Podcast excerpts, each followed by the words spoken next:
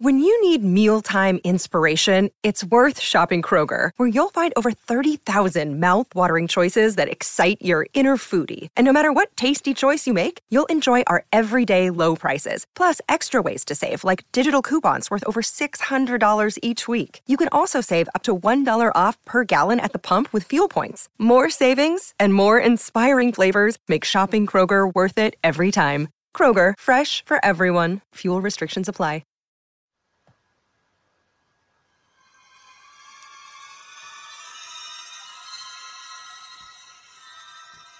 La tía de Kansas estaba preocupada.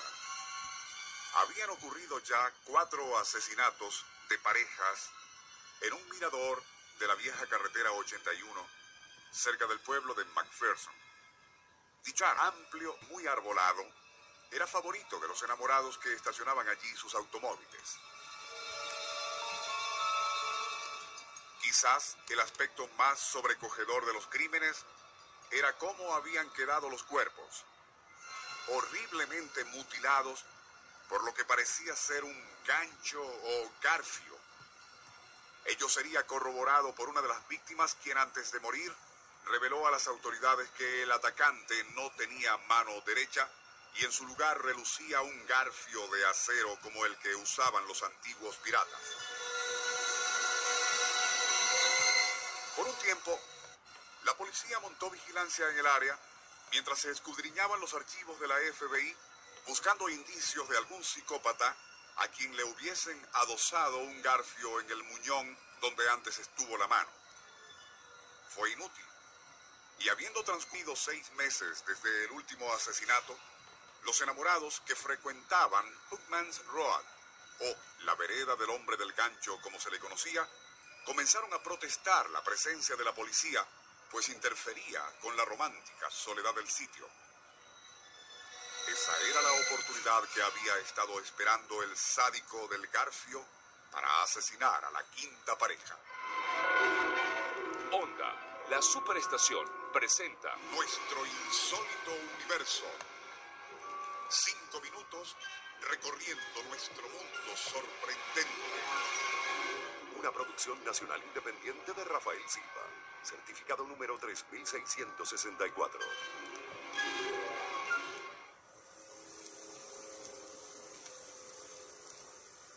Son las 12 y 20 de la madrugada en Hookman's Road y en el lugar más apartado y umbrío hay un automóvil. Allí se encuentran David y Marcia, una joven pareja que ha vuelto al sitio donde comenzó su romance para rememorar aquella grata. Profundamente enamorado, David contempla en silencio cómo late una vena en la sien de su Dulcinea mientras escuchan música en el radio del auto. Al terminar la canción, el disjockey interviene para recordar a los enamorados que se encuentran en Hooksman Road no permanecer hasta muy tarde allí, pues el asesino del Garfio aún anda suelto y es mejor prevenir que lamentar. Tras escuchar eso, Marcia no puede evitar que un leve escalofrío recorra su cuerpo y pide a David que la abrace. Antes, sin embargo, y con esa pasmosa capacidad que tienen las mujeres para combinar lo práctico con lo romántico, oprime los seguros de ambas puertas subiendo los vidrios.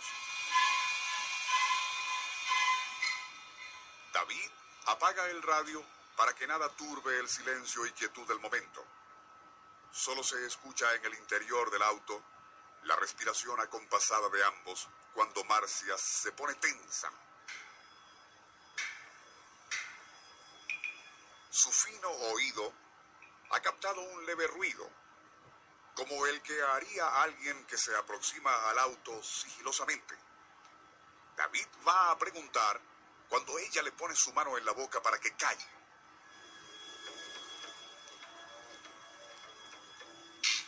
Escuchan claramente entonces el ruido de algo metálico que roza el costado derecho del auto, el lado donde se encuentra ella.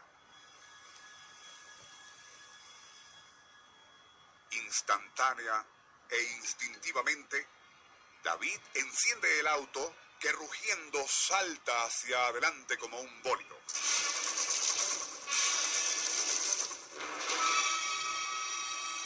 Mientras ruedan a gran velocidad hacia la entrada del estacionamiento, Marcia se atreve a mirar hacia atrás, pero allí solo hay tinieblas.